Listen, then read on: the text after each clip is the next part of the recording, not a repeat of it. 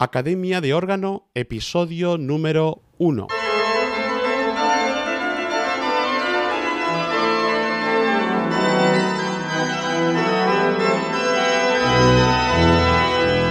Bienvenidas y bienvenidos al podcast de Academia de órgano online, el espacio donde hablamos de todo lo que tiene que ver con el órgano y su aprendizaje.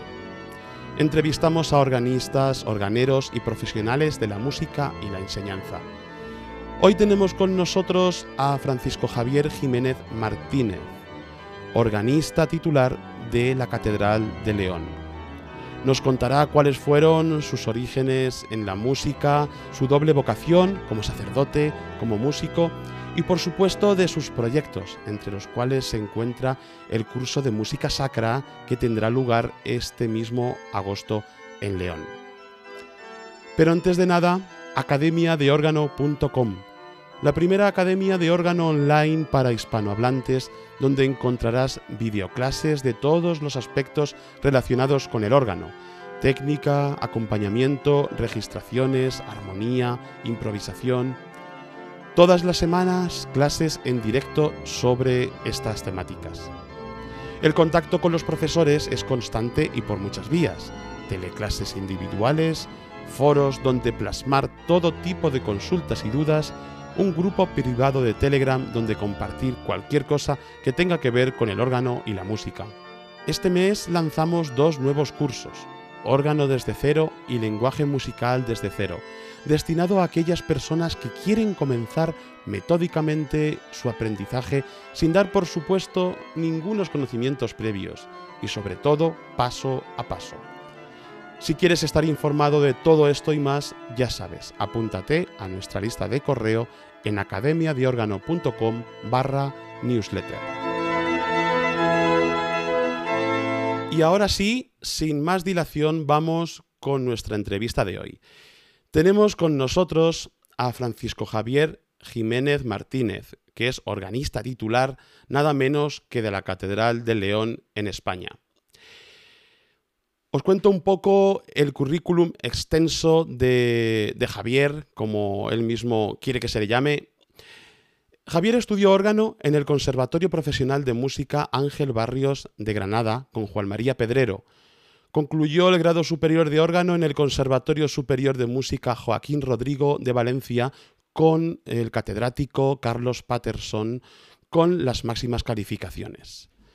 Por supuesto, se formó con muchos más eh, organistas y muchísimos más cursos que no voy a enumerar porque es, incontable y, por supuesto, eh, realiza y ha realizado conciertos por España y por todo el mundo. Eh, como particular me gustaría eh, señalar que ha dirigido y coordinado los dos cursos internacionales de música sacra de Guadix en colaboración con la Universidad de Granada y la Diócesis de Guadix con sendos festivales internacionales de música sacra.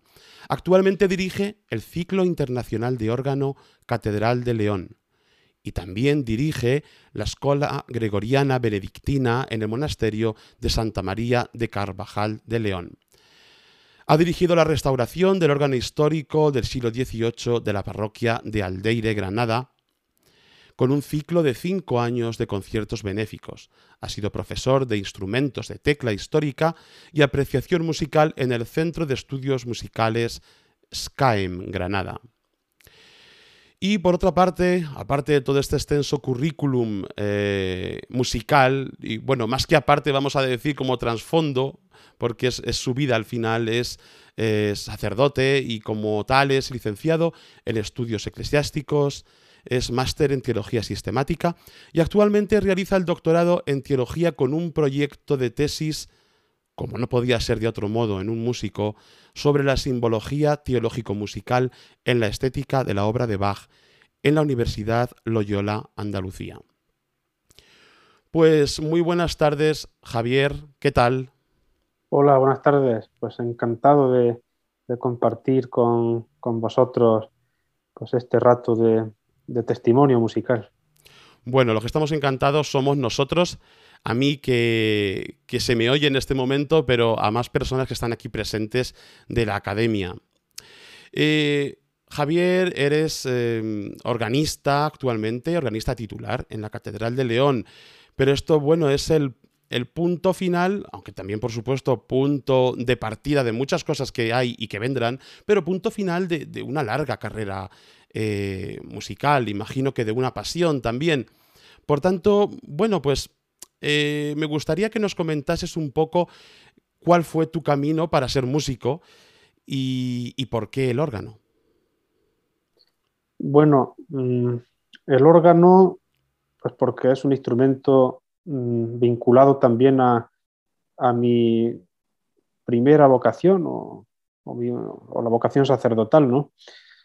Mm, digamos que yo no puedo comprender el sacerdocio sin la música, ni tampoco la música sin el sacerdocio. Es decir, es algo que está tan vinculado en mi persona que al final creo que como consecuencia el instrumento que, que, tenía que, tocar o que tenía que, que, estar relacionado con mi vida tenía que ser eh, el órgano, no quedaba otra cosa, aunque mm, me costó superar pues muchos esfuerzos, muchos hándicaps, ¿no? pero al final mereció la pena eh, todo ese camino, toda esa carrera hasta, hasta llegar a donde estoy.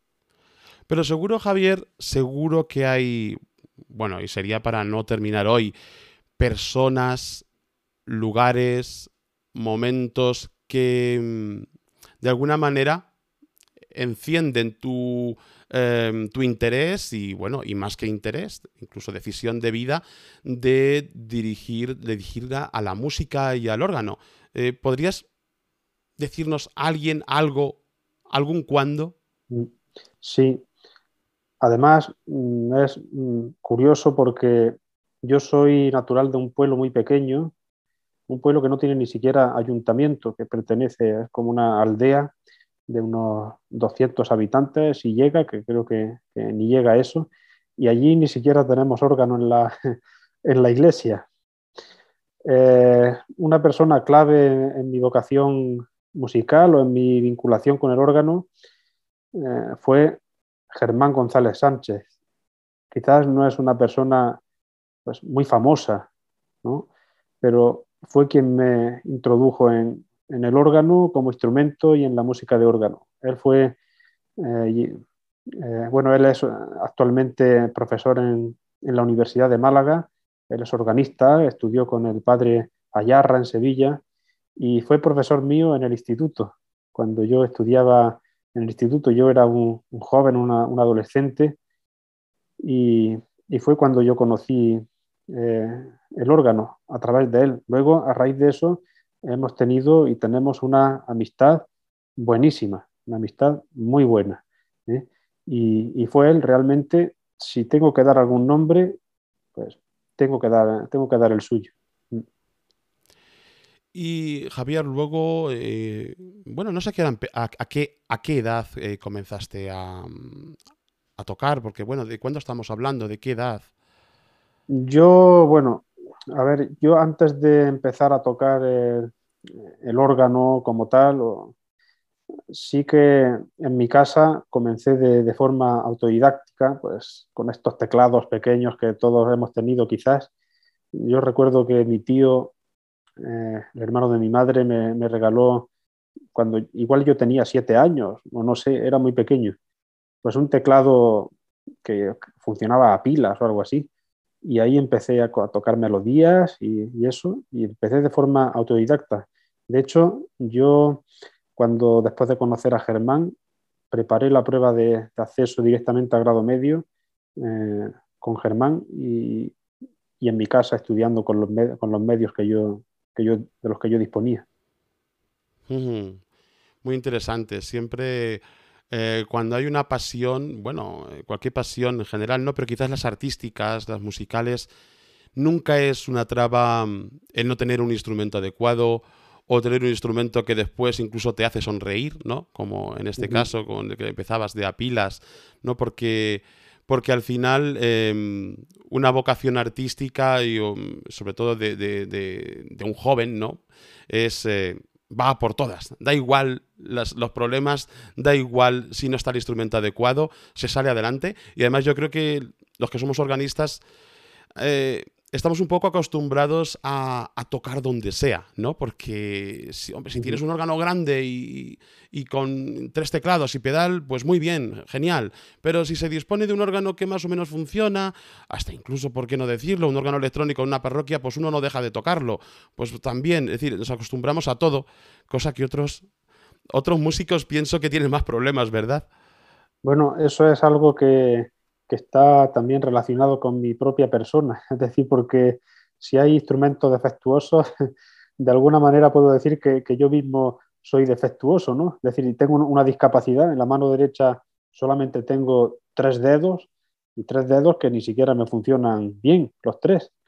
Y, he conseguido encontrar mm, los medios para, pues para desarrollar mi potencial musical, por así, por así decirlo. Hace poco mm, en Granada se ha, hecho pues, durante el mes de mayo el mes de la, discapacidad y a mí me incluyeron dentro de un proyecto para visibilizar pues, la trayectoria artística y profesional de, personas que, tienen algún tipo de, de, discapacidad. Y es verdad que una discapacidad no te inhabilita, sino que te ayuda a buscar medios y caminos para superar lo que puede ser una, dificultad para otras personas y que te puede ayudar a, desarrollar pues, esa capacidad artística. Mm. ¿Cuántas personas con los cinco dedos de cada mano abandonan, abandonan un instrumento porque, porque encuentran una pequeña dificultad? No lo sé. Eh, eh, técnica, ¿no? Pero en realidad yo creo que un ejemplo como el tuyo y, eh, bueno, pues es un, es un ejemplo ante el cual, bueno, yo creo que todos los que somos músicos nos quitamos el sombrero. Quizás para ti te parece como parte de tu vida algo natural y normal, pero yo creo que todos los que estudiamos y han estudiado música, que saben lo duro que es encontrarte con un problema técnico, eh, a pesar de, bueno, tener, bueno, pues así de claro, los cinco dedos de la mano. Yo creo que esto eh, demuestra que se puede, se puede, primero hacer música y segundo, se puede salir adelante con, lo que quieres hacer, con el proyecto que quieres sacar adelante. Mm. Sí, precisamente eh, ayer, yo tengo algunos alumnos de, órgano aquí en León y ayer un, alumno, un chico joven, pues le estaba dando una clase y estaba tocando la obra y tal, y me decía, es que no puedo, es que no puedo. le dije, ni se te ocurra decirme otra vez que no puedes. Digo, porque a mí muchas personas me han dicho, no puedes. ¿eh? Y, si no llega a ser porque yo mm, interiormente me he dicho a mí mismo, sí puedo, no he superado muchas dificultades. Eh, o sea que la psicología en ese caso hace, hace mucho también, es importantísima. Qué bonito, lo hace, lo hace todo, desde luego, desde luego que sí. Em, me gustaría que nos eh, contases un poco eh, porque claro, aprender un instrumento, aprender eh, a, tocar el órgano, educarte musicalmente no es algo de un año, ni de dos, ni de tres. Esto está clarísimo. Entonces, habrás tenido que compaginar tu educación musical con la educación en el seminario, imagino, eh, y después incluso ya con el sacerdocio.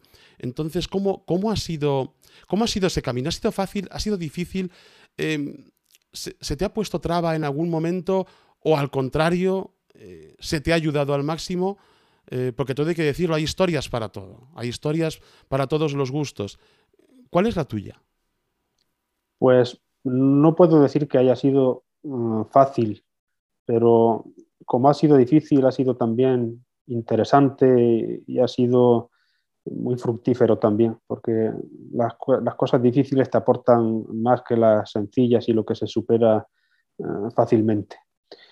Eh, en la vida todos nos encontramos con, muchos conflictos y el sacerdocio y la música, pues en, en unos aspectos están muy bien relacionados y en otros también se encuentran y a veces crean también dificultades, ¿eh? dificultades, porque yo no he estado libre de envidias, no he estado libre de, zancadillas que me han querido poner y, en fin, yo lo digo con, naturalidad, no, no me estoy echando piedras a mi tejado, que alguno igual pudiera pensar, ¿no? No, no, simplemente contar una, realidad que incluso con todos esos problemas, con todos esos, tropiezos, merece absolutamente, eh, absolutamente la pena. ¿Por qué? Porque mm, al final eh, la música en el sacerdocio o en mi sacerdocio se convierte en un ministerio y en una forma de, de acercar al hombre a Dios a través de un lenguaje muy concreto que es el lenguaje de la música de órgano. Y entendiéndolo así, pues al final da igual un, poco todo lo que se te eche encima. De hecho, yo he tenido que salir de mi, de mi diócesis de origen, que es la diócesis de Guadix, a, otra diócesis distinta para desarrollar mi ministerio musical, porque quizás donde yo me encontraba pues no tenía los medios o, no los he encontrado o no se me han proporcionado. Es decir, ha habido eh, muchos factores. Pero al final uno tiene que, bueno, que buscar mm, también un poco el camino que seguir hasta, eh, hasta que consigas el medio eh, y, los instrumentos para poder trabajar y desarrollar tu vocación. Sí, es, al fin y al cabo es... Bueno, yo creo que quizás también tiene que ver, quizás digo, ¿no? igual que ante una dificultad personal, física, eh, uno es capaz de superar esa dificultad, eh, que no es poca, yo creo que a partir de ahí otras dificultades que puedan sobrevenirse hasta incluso de mm, entrar en conflicto, ¿no? En ciertos momentos la música con, con lo que mm, se puede esperar de ti, etcétera, creo que va todo uno. Quiero decir, eh, si tienes fuerza para superar ya de antemano, yo quiero ser músico, yo quiero entregar mi vida por la música, no digo a la música, sino por la música, yo creo que va todo unido. Y como tú bien has dicho, son em, dos aspectos de una misma vocación, o, es, eh, tú lo has unido desde el principio, la música y el sacerdocio. Y bueno, pues eh, lo, lo, vemos ahora como fruto pues en ti y en el lugar que ocupas, eh, la Catedral de León. Y llegando a la Catedral de León, o, y a León en sí mismo, pues bueno, pues hay un curso ¿no? que estás preparando. Creo que tú diriges, ¿verdad? Pero hay un, todo, todo un equipo contigo de música sacra en León. por lo que he visto, a principios de agosto, entre el 2, no me quiero equivocar, a ver si lo digo bien, entre el 2 y el 7 de agosto. Sí. Cuéntanos un poco, háblanos un poco de este curso. Eh, ¿es, la primera edición de este curso? ¿Se ha hecho alguna vez más? Sí, es la primera edición, aunque, aunque para mí no, no es extraño organizar este tipo de, de, cursos. Yo ya organicé dos estando en Guadí, dos cursos de música sacra, aunque sí que es el primero aquí en León. Y bueno, en primer lugar, el curso este se origina porque por una necesidad que hemos encontrado un grupo de personas, que es la necesidad de dar una, una formación mm, seria, sólida, litúrgica y musical a personas que, que están desarrollando su, su trabajo o su ministerio musical en parroquias, en monasterios, en catedrales, pero que necesitan, como todos necesitamos, seguir profundizando en, la música sacra, en la liturgia, en la música, en la teología de la música, en la pastoral, en todo ese tipo, ese tipo de cosas. Es decir, la organización de este curso responde a, una necesidad que, existe realmente, a una, necesidad que existe y que, eh, y que un grupo de personas, de amigos que nos hemos reunido, pues hemos decidido que es conveniente poner en marcha este curso que esperamos que se mantenga en el tiempo para próximas ediciones también, si funciona bien este año. Nosotros desde luego lo estamos preparando con todo el esmero posible, con, no le está faltando detalle a la preparación, a la organización y creo que está mereciendo la pena la preparación y que merecerá la pena también la, realización del curso. Mm. Además estoy viendo en la, web del curso eh, bueno, que hay un, buen elenco de profesores, ¿no? Aparte de, ti, que estás ahí eh, como profesor y como canónico organista. Em, está Federico Acitores, organero, eh, Carlos Patterson, profesor de órgano, y luego veo pues también profesor de historia, Álvaro Flores, un director de orquesta y pedagogo como es don Julio Maroto bueno, es una buena apuesta, ¿no? Para eh, de, hacer un, curso eh, sin escatimar en nada, ¿no? Ni en personal. Sí, eh, claro, este año, al ser el primero, pues claro, estamos con la expectativa de qué, de qué pasará, cómo irá todo, pero desde luego mm, el curso que empezamos a perfilarlo en el monasterio de, de Benedictinas de León, la, la madre abadesa, otra religiosa, otra monja, Sor Clara, que también es músico, es pianista y también eh, es estudiosa en el gregoriano. Y cuando empezamos a organizarlo, mm, pensamos que teníamos que buscar, en primer lugar, eh, gente profesional y con capacitación en, en, cada una de las materias y en segundo lugar, y también importantísimo, eh, personas comprometidas con la Iglesia, personas de fe y comprometidas con la Iglesia. Y, este grupo de profesores que estamos eh, en el curso, pues creo que, entramos todos en ese, en ese perfil. Álvaro Flores, que él es profesor actualmente en la Universidad de, Granada, en el Departamento de, de Historia y Ciencias de la Música, es un gran experto en canto gregoriano, en canto mozárabe también. Él dirige el coro mozárabe de la, de la Abadía del Sacromonte de Granada. Por cierto, tengo con él ahora un proyecto para grabar un CD con su escuela gregoriana, con su escuela mozárabe, en, en este órgano que, que, restauramos en Aldeire, en Granada, el órgano histórico. Y vamos a grabar un CD en, en, la práctica del alternatim, eh, con órgano y canto llano va a ser un proyecto muy, muy interesante. Por otro, lado, por otro lado, Carlos Patterson, que es el catedrático de órgano del Conservatorio de, Valencia, eh, ha sido mi profesor de órgano. Tengo, le tengo un cariño inmenso, tenemos muchísima amistad, hemos compartido muchas cosas juntos y, una de las cosas que me dijo cuando, yo, cuando salí de, del conservatorio me dijo, dice, lo que tú organices eh, porque él sabe que yo he organizado muchas cosas y que han funcionado casi siempre, creo que bien. Me dijo, lo que organices, cuenta conmigo y con las condiciones que sean. Y, le tomé la palabra, la verdad.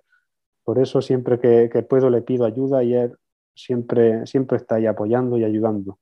Luego Julio Maroto también, que es director de, de un conservatorio que tiene la diócesis de, de Alcalá, en Madrid. Es decir, creo que será de los pocos conservatorios que tiene la, Iglesia en, España, porque es un conservatorio que funciona como tal, incluso con, titulación oficial. Dirige también la orquesta en la diócesis de Alcalá, es decir, tiene mucha experiencia en música sacra. Él va a dirigir un taller que se llama Música, Liturgia y Pastoral, es decir, dando orientaciones litúrgicas y pastorales, también de repertorio musical a, músicos litúrgicos, tanto organistas como cantores, sacerdotes, es decir, a todas las personas que se, que se matriculen. Y luego estoy yo que voy a trabajar o a intentar trabajar el, acompañamiento de la, de la, monodia gregoriana y del canto litúrgico.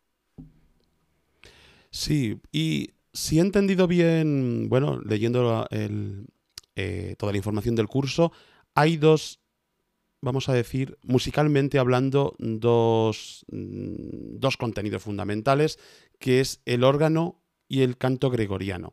Digo musicalmente, porque evidentemente todo eso está eh, cubierto, vamos a decir, en el trasfondo de lo que es la liturgia, la pastoral, la música eh, litúrgica, pero eh, es gregoriano y órgano, ¿me equivoco?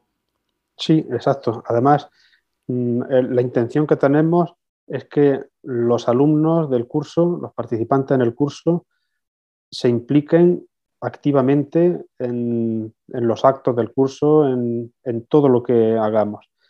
Mm, hay como, ciertamente hay como dos modalidades, por un lado el canto gregoriano, como dices, y por otro el órgano. Obviamente, como el curso está abierto a personas que no son organistas, Entonces, haremos como dos, dos, secciones, los que sean cantores, directores de coro, sacerdotes, religiosos, irán al, digamos, a la modalidad de gregoriano y los organistas a la de, a la de órgano. Pero los que estemos trabajando eh, en el taller de acompañamiento del gregoriano, vamos a ir trabajando el acompañamiento de todo lo que se trabaje en el taller de canto gregoriano. De manera que en todas las celebraciones diarias de, eh, litúrgicas del curso, los participantes, los alumnos del curso van a acompañar, van a tocar, van a cantar activamente siempre, van a ser ellos los que van a, realizar todo el trabajo en los oficios litúrgicos con, con, los contenidos que han ido adquiriendo y con las competencias que han ido adquiriendo durante el curso. ¿Y podrías hablarnos un poco de en qué lugar exactamente se hace el curso? ¿Qué instrumentos, qué órganos son los que se tocarán, se podrán tocar, escuchar, etcétera? Sí, el curso, digamos que tiene como sede el monasterio de Santa María de Carvajal de León. Es un monasterio benedictino que está en pleno centro de León, a, cinco minutos de, la catedral. Ahí tendrán lugar pues, la mayoría de, talleres, especialmente los que, los que no son de órgano, ¿no? Porque los que son de órgano, como dices, sí que habrá varios instrumentos. El monasterio dispone de, un instrumento, de un órgano de dos teclados y pedal de, Federico Citores, que construyó en el año, no recuerdo si en el 95, no me acuerdo o en el 97. Bueno, en el folleto del curso eh, está, escrito toda esa información. Luego, por supuesto, disponemos del gran órgano de la Catedral de León, que es un órgano del organero alemán Kleis, de, cinco teclados, de 4.300 tubos, de 64 registros, si no recuerdo mal, es decir, un órgano sinfónico grande con amplísimas posibilidades. Y luego vamos a disponer también de un órgano interesantísimo que tenemos en la ciudad de León, un órgano histórico de, de José de Echevarría, el órgano de la iglesia de Santa Marina la Real de León, que está muy cerquita de la catedral también, lo tenemos todo súper super cerca. Es un órgano interesantísimo. Mm, yo diría que el mejor instrumento que hay en, la provincia de León, quizás, eh, el de Santa Marina la Real. Y después, eh, uno de los días del curso, vamos a hacer una pequeña excursión y acompañados de, de Federico Citores, organero, que nos va a llevar a, varios órganos históricos interesantísimos también de la provincia de Palencia y Burgos. En Palencia vamos a visitar el órgano de Santoyo, el de Támara de Campos y el de Amusco. Y en Burgos vamos a visitar el, pueblo natal de Antonio de Cabezón, Castrillo Mota de Judíos, y un órgano réplica de los instrumentos del siglo XVI que ha construido Federico también para, para esa iglesia. O sea que tenemos un elenco de, instrumentos súper completos, variados, para poder trabajar todo tipo de música. Bueno, la verdad que en Castilla y León es, todo un, oasis ¿no? del órgano histórico español, ¿no? Es eh, que aprovecharlo al máximo. Y Javier, cuéntanos, ¿estamos a tiempo de aún de las inscripciones? ¿Cuál es el plazo? ¿Cuándo se acaba? Sí, sí, estamos todavía, se puede apuntar quien quiera eh, hay bastante gente que se ha matriculado ya, eh, pero bueno, como mm, cuando iniciamos la, organización del curso había tantísimas restricciones por el tema del COVID, pues redujimos mucho el número de, alumnos, pero mm, ahora lo hemos ampliado más, es decir, que al principio pusimos 20 alumnos, claro, los espacios en los que trabajamos son muy amplios y, y el aforo es mucho mayor y no tiene sentido reducir tanto el, el número de, inscripciones, por lo tanto está abierto todavía el número de, de inscripciones. Y es verdad que para la, la, modalidad de órgano sí que está un poco más reducido, pero por cuestiones obvias, porque no se puede trabajar fácilmente en sesiones individuales de órgano con un número muy grande de alumnos. Pero todavía sí que de órgano mm, creo que quedan como cinco o seis plazas, no recuerdo ahora mismo bien. es cuestión de quien esté interesado, porque el, tema de las inscripciones no lo llevo yo, lo lleva otra persona que sí controla eso más.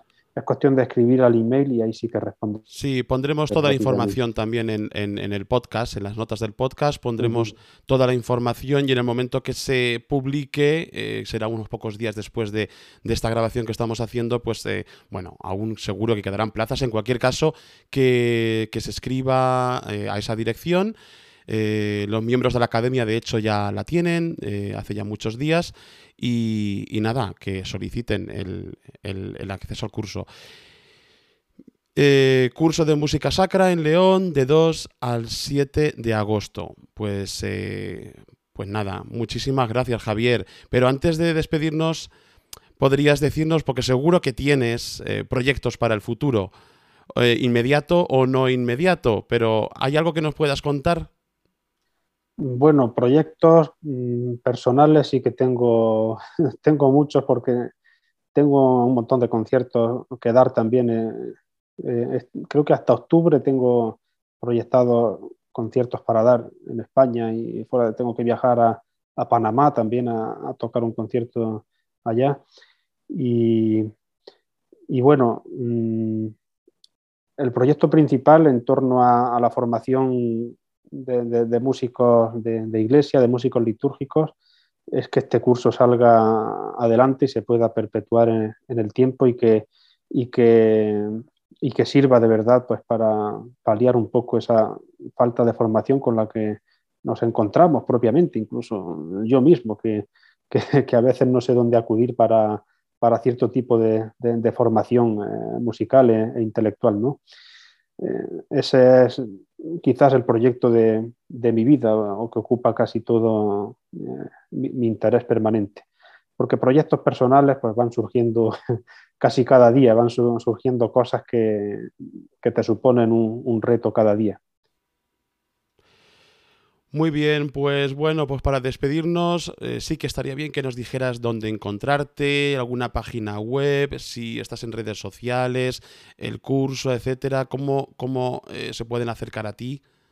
Sí, pues sí, yo estoy en las redes sociales, en Facebook tengo, tengo mi, cuenta y, bueno, quien, quiera contactar conmigo, pues eh, nada más que pedirle a, a, Carlos mi contacto y ya los lo da y que que yo no estoy por encima de nadie, soy una persona como mínimo tan sencilla como, como todos los que estáis eh, aquí hoy. Por lo tanto, que quien necesite cualquier cosa de mí, yo voy a hacer lo posible por, por, por ayudar, claro que sí. Bueno, pondremos igualmente, como antes he dicho también en las notas al programa, toda la información de contacto, etcétera, toda la información de las webs, tanto personal tuya como del curso, etcétera. Vale, bueno, un pequeño secreto he visto que tienes en la web, no es tan secreto, evidentemente, una pequeña composición de una misa de este año, ¿no? De Cuaresma, creo que es. Sí, eh, además he visto con acompañamiento de órgano, canto y he dicho, uy, mira, pues en la academia que a veces hacemos, elegimos algún canto, pues no, no, sería, no sería raro que, que lo programemos. Sí, sí, es una misa que escribí para el tiempo de Cuaresma. Casi que estoy escribiendo siempre algo de música, escribo los los salmos con acompañamiento de órgano para cada domingo. Y tengo, tengo mucha música litúrgica escrita. Y, esta misa, pues, la compuse para la Catedral de León, para cantarla en el tiempo de Cuaresma, aunque realmente se puede cantar durante todo el año porque es el ordinario de, la misa, no tiene eh, nada particular. El título se lo puse simplemente porque la escribí durante el tiempo de Cuaresma, la misa cuaresmal. Y bueno, una misa muy sencilla pensada para que todo el mundo la pueda cantar fácilmente. Lo más elaborado que tiene quizás es el acompañamiento, pero cualquiera de los que estáis aquí seguro que lo podéis tocar. Bueno, pues nada, cualquier composición que hagas, tanto si la cuelgas en la web o como si lo tienes en otro lugar, pues oye, haznoslo llegar, que seguro que le daremos eh, alguna salida. Y nada, Javier, pues te agradecemos tu tiempo y tu generosidad de, estar aquí con nosotros hoy eh, y compartir, bueno, pues todo lo que haces, lo que eres y, lo que piensas, que, aunque no lo creas, ayuda mucho, muchísimo eh, a muchas personas. Pues yo me alegro. Muchas gracias y hasta pronto. Hasta pronto. Y hasta aquí el podcast de hoy. Gracias por vuestras valoraciones en la plataforma de podcasts donde nos escuches. Si quieres estar informado de todas nuestras novedades de la academia y de nuevas publicaciones de podcasts, suscríbete a nuestra lista de correo en academiadeorgano.com barra newsletter. Muchas gracias por habernos acompañado. Comparte este podcast con tus amigos y nos escuchamos en el próximo episodio. Hasta pronto.